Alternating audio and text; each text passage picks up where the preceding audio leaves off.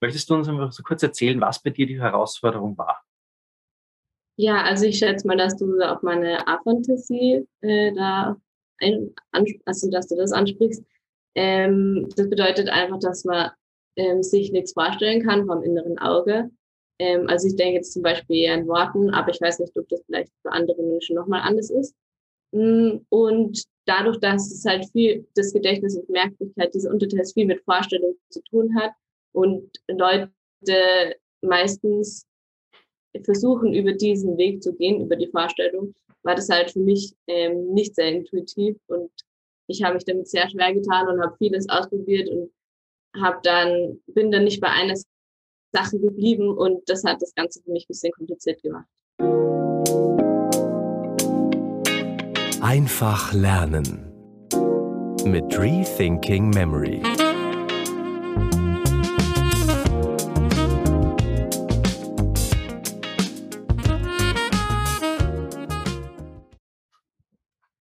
Herzlich willkommen zu einer neuen Episode des Schneller Lernen Podcasts. Und für diejenigen, die mir hier jetzt beim, ähm, beim Podcast zuhören, beziehungsweise bei YouTube zusehen, Ihr seht bzw. hört, dass ich mich heute nicht zu Hause befinde. Ich bin nämlich heute bei den Großeltern meiner äh, lieben Frau in der Steiermark eingeladen und ich habe hier leider nur meinen Laptop mit.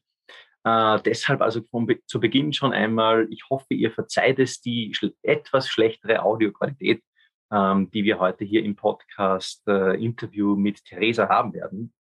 Äh, ich habe mir aber gedacht, ich möchte das Interview auf jeden Fall äh, durchziehen, um euch so schnell wie möglich von ihren tollen ähm, Fortschritten in Bezug auf den Medatee zu erzählen. Und da habe ich heute die Theresa eingeladen, um euch ein bisschen eben genau von, von ihrer, von ihrer Lebensgeschichte, das klingt jetzt zu pathetisch, ihrer Leidensgeschichte äh, äh, zu erzählen.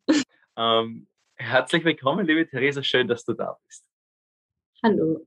Ja, freut mich auch, dass ich da heute berichten kann und vielleicht äh, ein paar Leuten irgendwie was weitergeben kann von meinem schweren Weg. um, ähm, ja, möchtest du vielleicht ganz kurz am Anfang ein bisschen so erzählen? Also du hast ja mit mir für, den, für die Medizinaufnahmeprüfung gelernt und wir haben uns konzentriert auf den Teilbereich äh, Gedächtnis und Merkfähigkeit. Mhm. Und da wird es auch in Zukunft von mir einen Videokurs geben, ähm, den ihr auf der Homepage dann auch äh, kaufen könnt.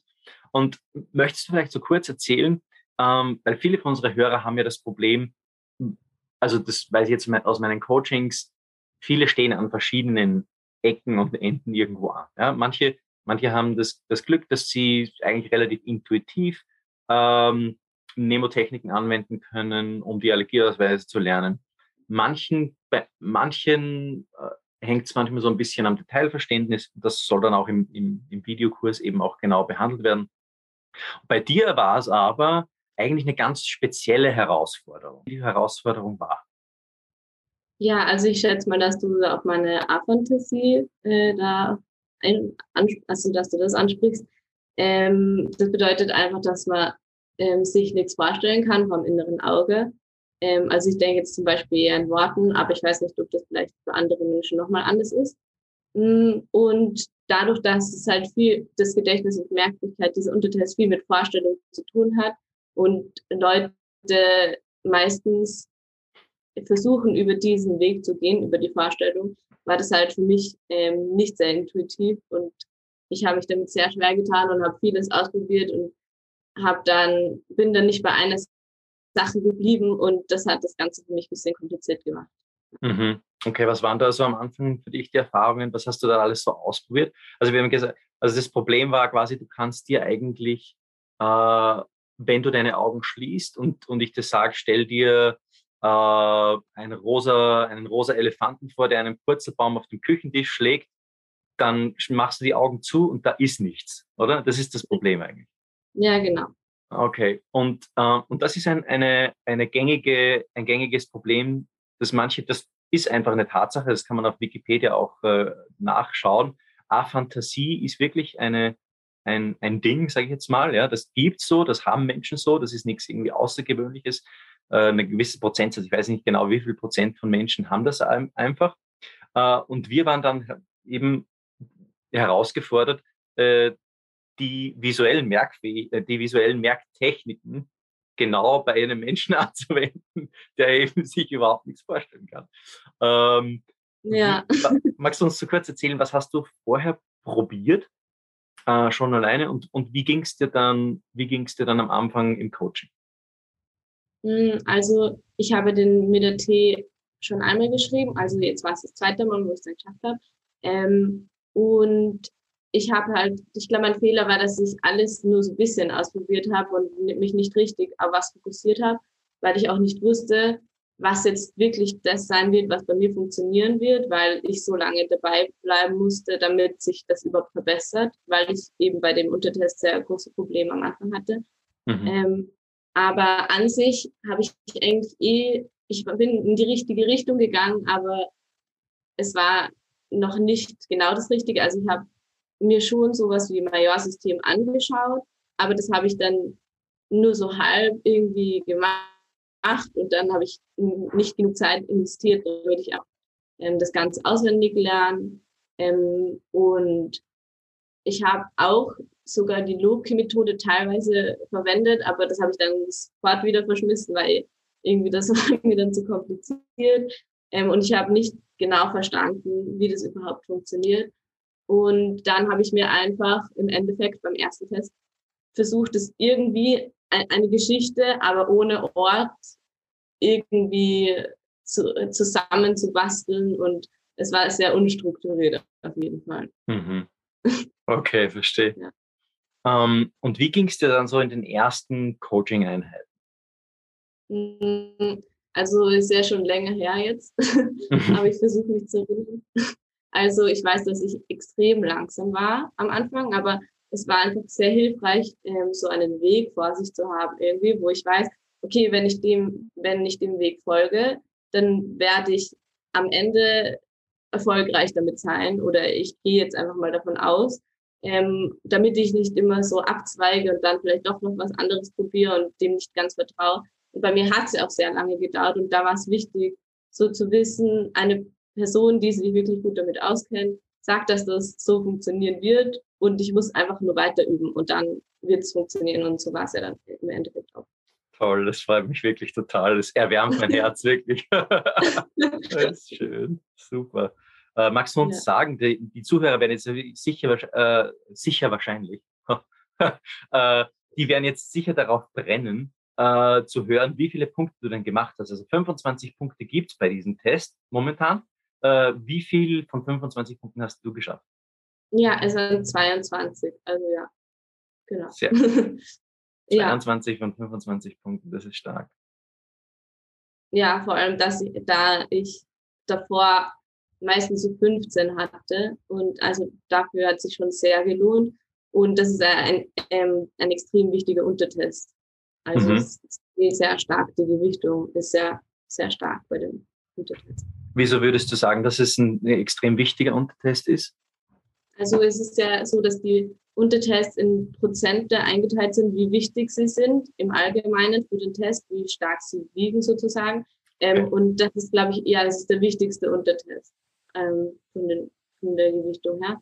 Und deswegen sollte man da auf jeden Fall die Zeit investieren und das nicht auslassen, nur weil es vielleicht schwieriger ist. Oder? Hm. Okay, verstehe. Ähm, was waren denn so für dich, ähm, also du hast ja gesagt, äh, du hast dir schwer getan mit der inneren Vorstellung. Was war denn da am Anfang? War das nicht am Anfang für dich total komisch, dass du jetzt so ein Typ da sitzt und dir sagt, okay, du hast jetzt nicht die Fähigkeit, dir etwas vor dem geistigen inneren Auge vorzustellen, aber scheiß drauf, mach's trotzdem. Wie war das für dich? Ja, ich glaube, für mich ähm, war das dann so, dass ich mir einfach gedacht habe, dass ich mir auch Geschichten merken kann. Ähm, und die Geschichten, diese außergewöhnlichen Geschichten, ist es halt, ist dann halt das, was es in meinem Kopf irgendwie, was im, was in meinem Kopf bleibt davon. Ähm, und dafür muss ich mir das nicht vorstellen können. Es muss, es muss einfach nur verrückt genug sein, sozusagen. Mhm. Ja. Okay. Aber das es war auf jeden Fall sehr komisch am Anfang. Verstehe. Das heißt, äh, möchtest du vielleicht unseren Hörern so ein bisschen sagen, wie du dann da dran gegangen bist? Also hast du dir dann äh, tatsächlich Geschichten vorgestellt oder, oder, oder wie hast du das, wie haben wir das dann gemacht? Also ähm, am Anfang habe ich mir mal so meine Gedächtnispaläste sozusagen irgendwie zusammengestellt. Ähm, davon habe ich dann, glaube ich, am Ende so 35 Stück sogar gehabt. Also ähm, schon einige, damit man da durchrotieren kann und so.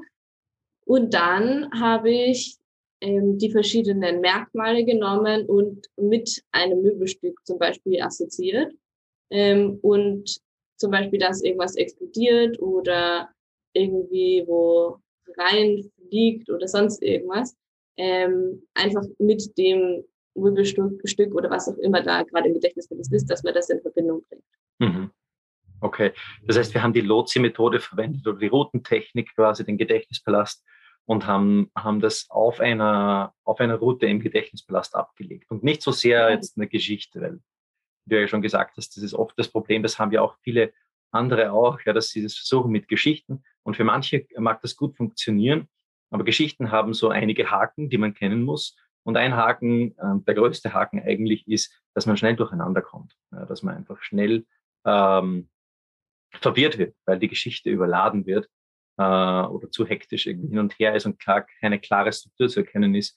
Und äh, da das Gehirn dann einfach irgendwann mal ab, abschaltet oder die einen die, die, die Geschichtenkette quasi abweist. Mhm.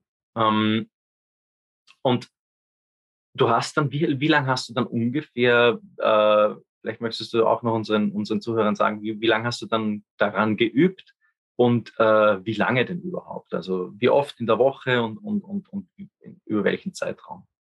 Okay, also ich muss sagen, ich bin da vielleicht ähm, ein bisschen ein Einzelfall oder eine der wenigen, die sich wirklich so schwer tun mit dem Untertest oder schwer getan haben.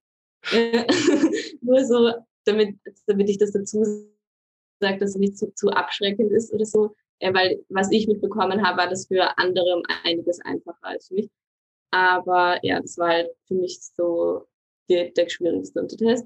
Und ähm, ich glaube, wir hatten unser erstes Coaching so Ende Dezember, äh, wenn ich mich recht entsinne.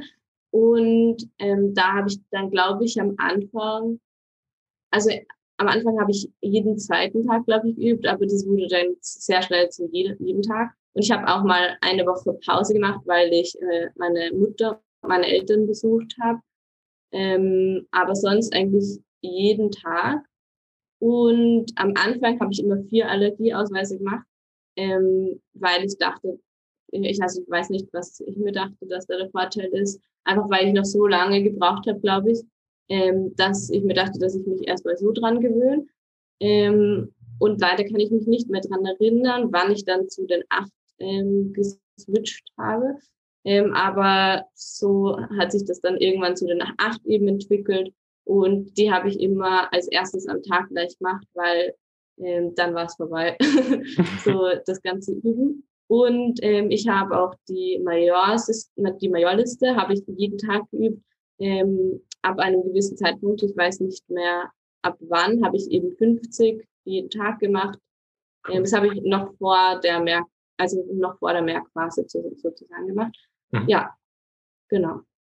Okay, verstehe. Was ich auch noch dazu sagen muss, bei den vier Allergieausweisen habe ich eben dann nicht die Fragen beantwortet, weil ähm, dazu hätte ich die acht machen müssen, sondern ich habe mir ähm, danach angeschaut, wie die Allergieausweise waren und ähm, an was ich mich noch erinnere. Also ich habe sozusagen, sozusagen aufgezeichnet. Mhm. Okay, verstehe. Äh, und wie hast du das dann bei, bei in der Prüfungssituation, wie, wie bist du dann da dran gegangen? Hast du dir dann alles quasi manche Studenten gehen da ja her und, und, und schreiben erstmal auf eines, also alles aus dem Gedächtnispalast quasi auf ein Blatt Papier und, äh, und beantworten dann die Fragen. Manche haben da Angst, zu viel Zeit zu gebrauchen. Es ist ja wirklich sehr knapp bemessen, auch die Zeit in der Abbruchphase dann, äh, dass sie dann Angst haben, dass sie nicht alle Fragen beantworten können. Wie bist du da dran, dran gegangen? Also ich habe mich, ich habe beides ausprobiert und habe mich letztendlich dafür entschieden, ähm, schon die Sachen aufzuschreiben, aber nicht so detailliert. Also es geht nicht darum, dass man alle Informationen vor sich hat, sondern dass man ungefähr weiß, wo was im Gedächtnispalast ist und wo was circa aufhört. ähm, und vielleicht auch neue Sachen aufzuschreiben, die man durch die Fragen herausbekommen hat, damit man sie in späteren Fragen, wo das vielleicht wieder gebraucht wird, ähm, wieder abrufen kann, die Information. Und so hat es dann für mich auch gut funktioniert. Aber man muss wirklich aufpassen, dass man dann nicht zu viel dann aufschreibt und dann rumüberlegt, weil man gerade was nicht weiß und dann sich so denkt, oh, das ist jetzt blöd, aber man muss es einfach überspringen und äh, mit dem nächsten weitermachen. Ja. Okay, verstehe. Also hier auch äh, Zeit und Ressourcen effizient zu arbeiten, ist das A und O eigentlich in der ganzen Sache. Ja, ja. Also sehr stark. Ich, äh, ich finde das ja toll. Ich, äh, ich auch, auch als Trainer sozusagen ziehe ich hier meinen Hut vor dir, weil äh, über so viele Monate äh, täglich dran zu bleiben und wirklich zu üben und zu sagen, ich gebe nicht auf, ist ein, ist der größte Teil. Ja, also die Tipps, die ich dir gegeben habe, die, die geführten Übungen, die wir gemacht haben, die, die Punkte, wo wir angesetzt haben, äh, die wären sicher ins Leere verlaufen, wenn du da nicht dran geblieben wärst. Und äh, man sieht, was das äh, beständige Üben, äh, vielleicht auch mit, mit einer, einer guten Anleitung, wo, du, wo, du gezeigt, wo dir gezeigt wird, okay, da ist noch ein blinder Fleck, da ist noch etwas, wo man verbessern ansetzen kann, da musst du dich nicht so äh, ähm, nicht so einen Druck machen oder so, ähm, was das alles dann schlussendlich zu, zu, was es dann auch führen kann. Also 22 von 25 Punkten, das ist ja wirklich eine starke Leistung. Toll. ähm, liebe Theresa, äh, was würdest du denn sagen, ähm, war denn, waren denn so die Highlights für dich im, oder die Aha-Erlebnisse? Was waren denn da so die, die Knöpfe, die dir aufgegangen sind, wo du anders gedacht hast und dann plötzlich irgendwie durchs Coaching dann gemerkt hast, aha, das, das ist es. Ähm, also es war wichtig, ähm, so den Perfektionismus abzulegen. Und ähm, du hast zum Beispiel immer gesagt, dass ich nicht zu viel Zeit bei einer Sache verbringen soll, ähm, sondern dann einfach weitergehen soll und darauf vertrauen soll, dass ich mir das schon merken werde. Und das war äh, für mich sehr wichtig. Hm, das war so ein Aha-Erlebnis und ähm, vor allem auch in der ersten Stunde, wo du überhaupt mal erklärt hast, dass man sich nicht alles auf einem Ort irgendwie merken soll und das mit den Geschichten, dass das auch nicht funktioniert. Ähm, weil ich bin immer durcheinander gekommen und für mich hat es dann gar nicht funktioniert, so wie ich mir das eigentlich vorgestellt habe. Mhm. Ähm, und das hat mir auch extrem weitergeholfen, daran erinnere ich mich noch. Ähm, und was war noch? Hm, das ist das, genau, wir haben auch mal eine Übung gemacht, wo wir in, an eine bestimmte Situation in meiner Vergangenheit äh, zurückgegangen sind, an einen Ort und wo ich mich da ähm, erinnern musste und einen Raum sozusagen abrufen musste. Und ähm, das fand ich auch sehr gut, ja. Toll. Was war da so der, der Punkt dabei? Wieso fandest du das so gut? Hm, einfach durch zu bekommen, wie, an wie viel man sich vielleicht dann doch noch erinnern kann Mhm. Also, und wir haben das ja über verschiedene Sachen gekoppelt, also Gerüche und Emotionen oder sowas. Schon ein bisschen länger her, aber so circa war das. Mhm. Ähm, und dass man einfach über mehrere, über mehrere Dinge so diesen Raum vielleicht wiederherstellen kann, wo man schon lange nicht mehr war auch. Mhm. Verstehe, um, um zu sehen, das Vertrauen eigentlich in sein Gehirn zu stärken und zu wissen, hey, ich kann mir total viel merken. Und auch wenn ich so, so etwas habe wie A-Fantasie, wo ich, wo ich permanent eigentlich mit der Realität konfrontiert bin, dass ich das Gefühl habe, ich, ich kann mir ja nichts vorstellen, ist, da ist dann trotzdem mhm. noch etwas, oder? Und, und ich kann meinem Gehirn vertrauen, dass es sich Sachen auch über, über, über Jahrzehnte hinweg vielleicht äh, ja. auch gemerkt hat. Ja. Und das ist ein wesentlicher Punkt, glaube ich. Ja. Also wenn, wenn du als Zuhörer vielleicht auch da unter A-Fantasie leidest und eine schlechte Vorstellungskraft hast, äh, und du denkst, ich schaffe den äh, Allergieausweise Merkteilbereich, Gedächtnis und Merkfähigkeit heißt eigentlich äh, nicht, ja, ähm, mhm. dann sei da auch ermutigt. Ja, also ähm, es, es ist viel, viel möglich und es ist äh, dann möglich, wenn man natürlich auch weiß, wo man hinschauen äh, soll und wo, wo man ähm, ja, wo man auch seine, seine besonderen äh, Schwachpunkte hat und wo man dann auch erfährt, wie man es wie beheben kann. Das ist ja das Problem, dass man das oft im, im Internet draußen, da gibt es einfach sehr wenig äh, wirklich detailliertes, äh, äh, dass dich direkt da auf diese Punkte drauf führt, die eigentlich so wesentlich wären. Ähm, vielen lieben Dank, liebe Theresa, äh, für deinen kleinen Einblick, den du uns gegeben hast. Möchtest du vielleicht noch uns kurz äh, sagen, wo geht's denn überhaupt, äh, wo geht's denn überhaupt hin? Wo hast du denn äh, deine, deine, deine Prüfung gemacht und wo, wo geht dann das Studium los? Hm, also ich habe die Prüfung in Wien gemacht für die Medizinische Universität in Wien. Mhm. Ähm, genau, und da beginnt dann auch bald schon mein Studium. Super. Und jetzt musst ja. du noch wie lange warten, bis es losgeht? Ähm, am 4. Oktober geht's los. Ah, am 4. Oktober, okay, ja. ja. das ist ja, das ist ja schon bald eigentlich. Das ist ja toll. Ähm, ja. ja, ich freue mich schon drauf. Cool.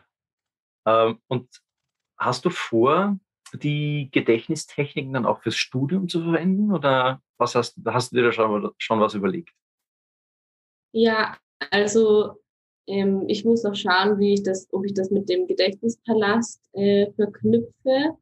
Ähm, aber auf jeden Fall ähm, diese, diese Verknüpfung zwischen den Dingen, also das habe ich irgendwie dadurch gelernt und auch ähm, verrücktere Sachen, die nichts mit der Realität zu tun haben, vorzustellen ähm, oder so Eselsbrücken zu schaffen. Und das werde ich auf jeden Fall weitermachen, weil das sehr hilfreich ist. Ähm, und ich kann mir aber auch gut vorstellen, dass ich das mit dem Gedächtnispalast ähm, auch noch verknüpfen werde. Das habe ich mir aber noch nicht so genau überlegt. Hm. Verständlich. Also ich habe die Erfahrung gemacht. Ich habe ja vor kurzem mal mit einer Studentin, äh, ich bin ja öfters noch im Kontakt mit meinen alten Studenten und frage so, wie es ihnen im Studium geht und so. Da bin ich immer sehr gespannt, wie es da so weitergeht. Und ich hatte da mal ein, ein interessantes Erlebnis mit einer Studentin, die hatte doch tatsächlich gesagt, äh, weil ich sie gefragt habe, hast du die, verwendest du jetzt äh, den Gedächtnispalast noch fürs Studium? Und dann hat sie gesagt, nein. Und, und ich bin in dieser Tagesesitzung und gedacht, hm, ist eigenartig, oder? Die hat wirklich äh, Monate über Monate mit dieser Technik verbracht, hat gesehen, was sie alles schaffen kann damit. Äh, und jetzt beim Studium verwendet sie es nicht mehr.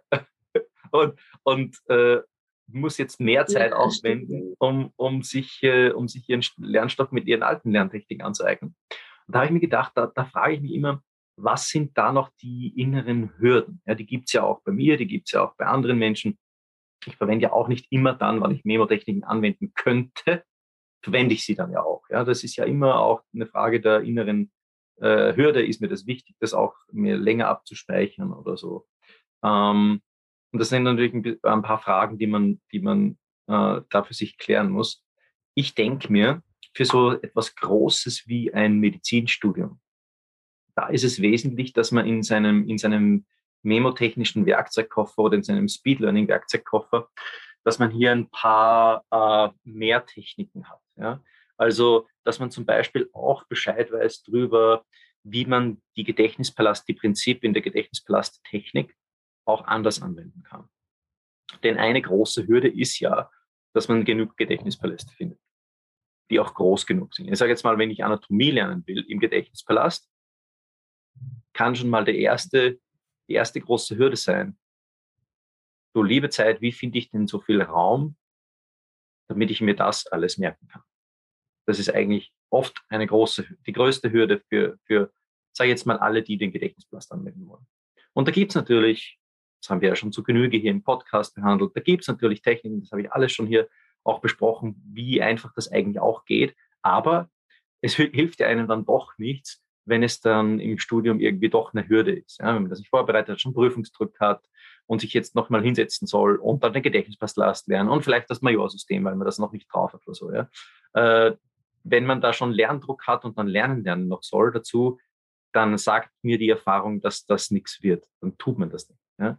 Das heißt, eigentlich für diejenigen da draußen, auch vielleicht für dich noch ein bisschen, Theresa, zum, zum Mitnehmen, äh, nimm dir ein bisschen Zeit, dich mit Lernstrategien vor Beginn des Studiums zu beschäftigen. Das ist doch ungefähr ein Monat, das ist eigentlich eh eine coole Zeit.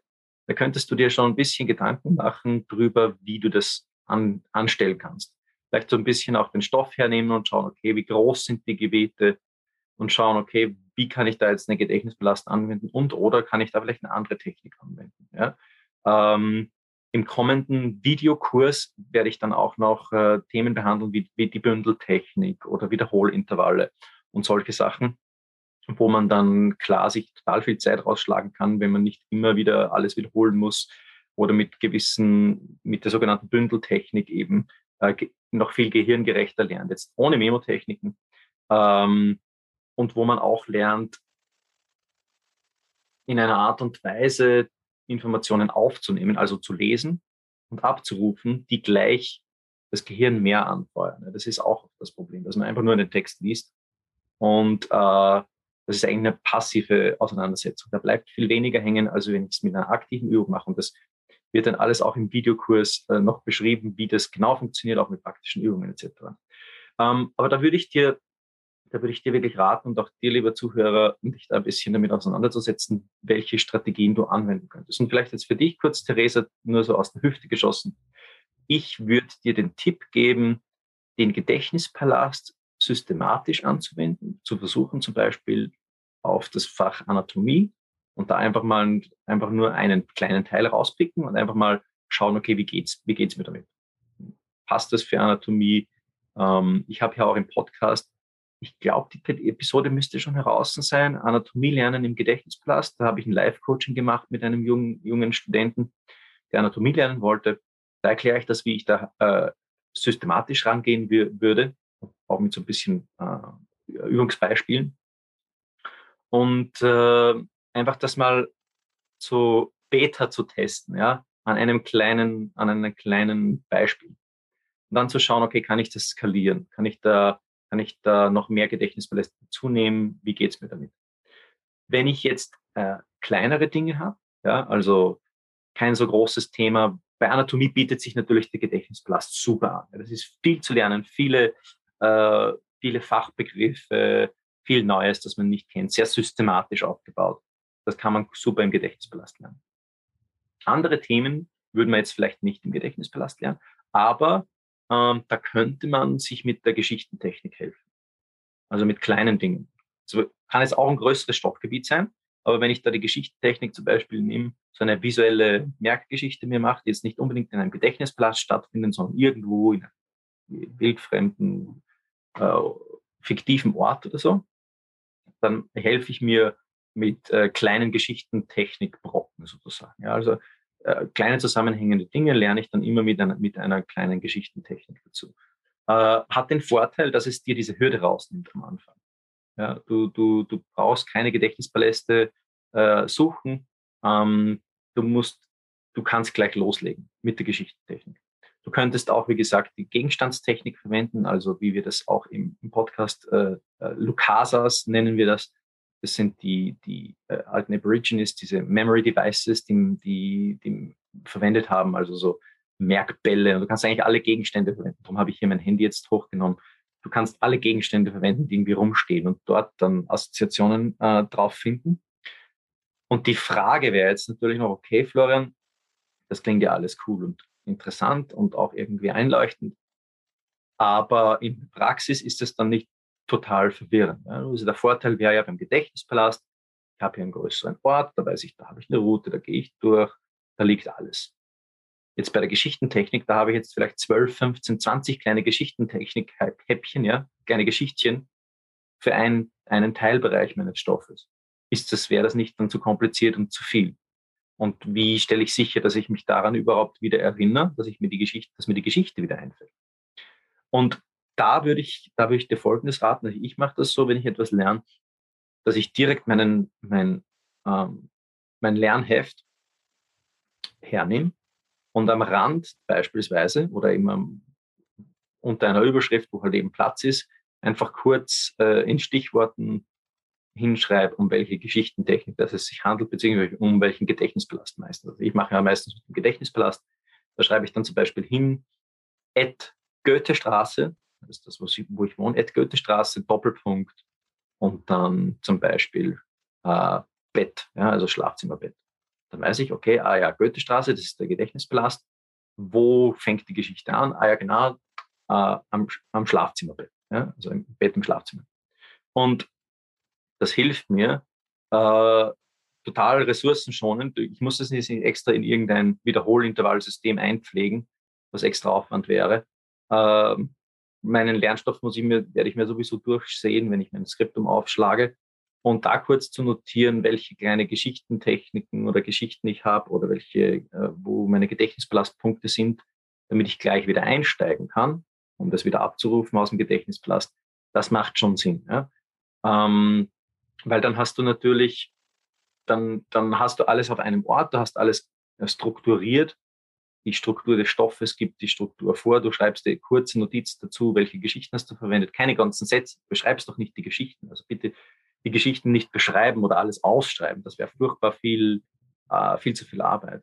Ähm, aber nur kurz zu notieren, äh, falls man so ein Erinnerungsloch hat äh, und sich einfach nicht schnell zurückerinnern kann. Die Geschichte selbst bleibt ja im Gedächtnis.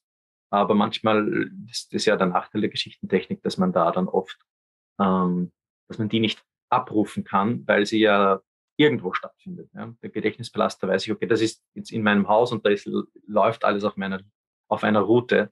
Äh, und um diese Abrufschwierigkeiten zu vermeiden, einfach nur kurz den, äh, ein kurzes Stichwort hin, dann äh, bist du auf der sicheren Seite. so würde ich es einfach ausprobieren, eine Mischung aus Geschichtstechnik und äh, Gedächtnispalast beziehungsweise Lotsi-Methode mit verschiedenen Gegenständen oder so. Ähm, da bist du auf jeden Fall am schnellsten. Und dann brauchst du noch zum Wiederholen einfach ein sinnvolles Intervallsystem. Ja, also wie ein Wiederholsystem, das ähm, alltagspraktikabel ist. Also wir wissen ja, dass der Studienalltag manchmal schwierig ist, oder? Und äh, viel zu lernen ist und man vielleicht auch manchmal faul ist und manchmal nichts macht. Hm, du brauchst also ein Wiederholintervall, das ein bisschen fehlertolerant ist oder das nicht erfordert, dass du da jetzt jeden Tag drauf schaust. Ähm, und wie gesagt, äh, ich glaube, das würde jetzt den Rahmen hier sprengen. Aber das wäre noch so ein Thema, mit dem ich mich noch beschäftigen würde.